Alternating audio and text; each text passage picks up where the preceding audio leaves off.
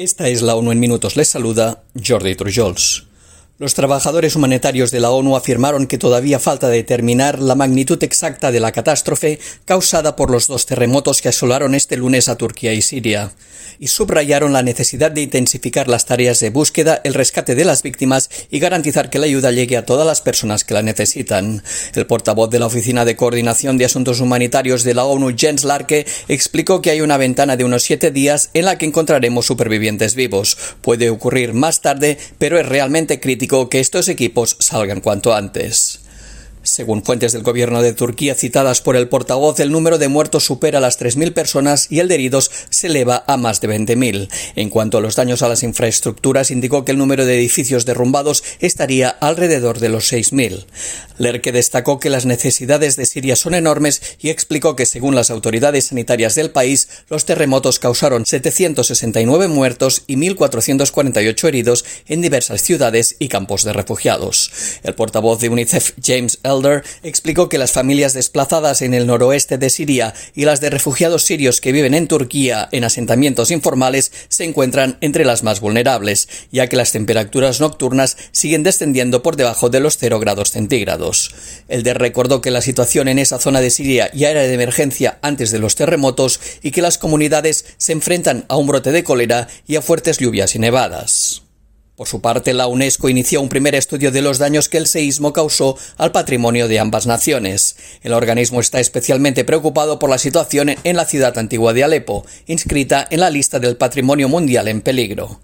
Entre los desperfectos hallados se observaron daños importantes en la ciudadela, el desplome de la torre occidental de la antigua muralla y quedaron deterioradas las estructuras de varios edificios en los zocos.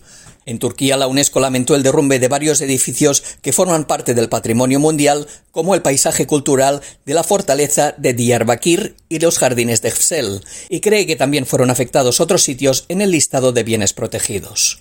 Para reducir la aparición, transmisión y propagación de las superbacterias y otros casos de resistencia a los antimicrobianos, es esencial reducir la contaminación que generan los sectores farmacéutico, agrícola y sanitario. Un nuevo informe del Programa de las Naciones Unidas para el Medio Ambiente indica que en el año 2050 podrían producirse hasta 10 millones de muertes anuales debido a ese fenómeno, una cifra equiparable a la tasa mundial de muertes por cáncer en 2020.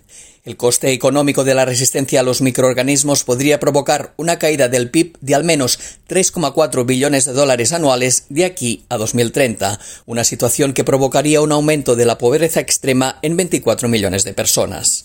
El informe destaca un amplio conjunto de medidas para afrontar el deterioro medioambiental y el aumento de la resistencia a los antimicrobianos, en particular combatiendo las principales fuentes de contaminación derivadas de un saneamiento deficiente, las aguas residuales y los residuos comunitarios y municipales.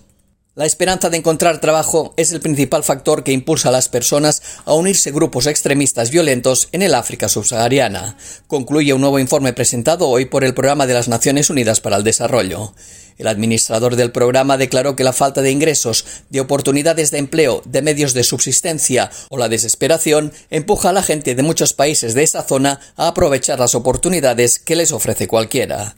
Jim Steiner explicó que alrededor del 25% de las personas reclutadas mencionaron la falta de oportunidades laborales como la principal razón para unirse a estos grupos, mientras que alrededor del 40% afirmaron que necesitaban urgentemente medios de subsistencia en el momento del reclutamiento. La segunda razón para unirse a grupos violentos son las familias y los amigos, mientras que la tercera razón es entrar en un grupo violento por motivos religiosos. El informe se basó en entrevistas con casi 2.200 personas de ocho países del África subsahariana. Y hasta aquí las noticias más destacadas de las Naciones Unidas.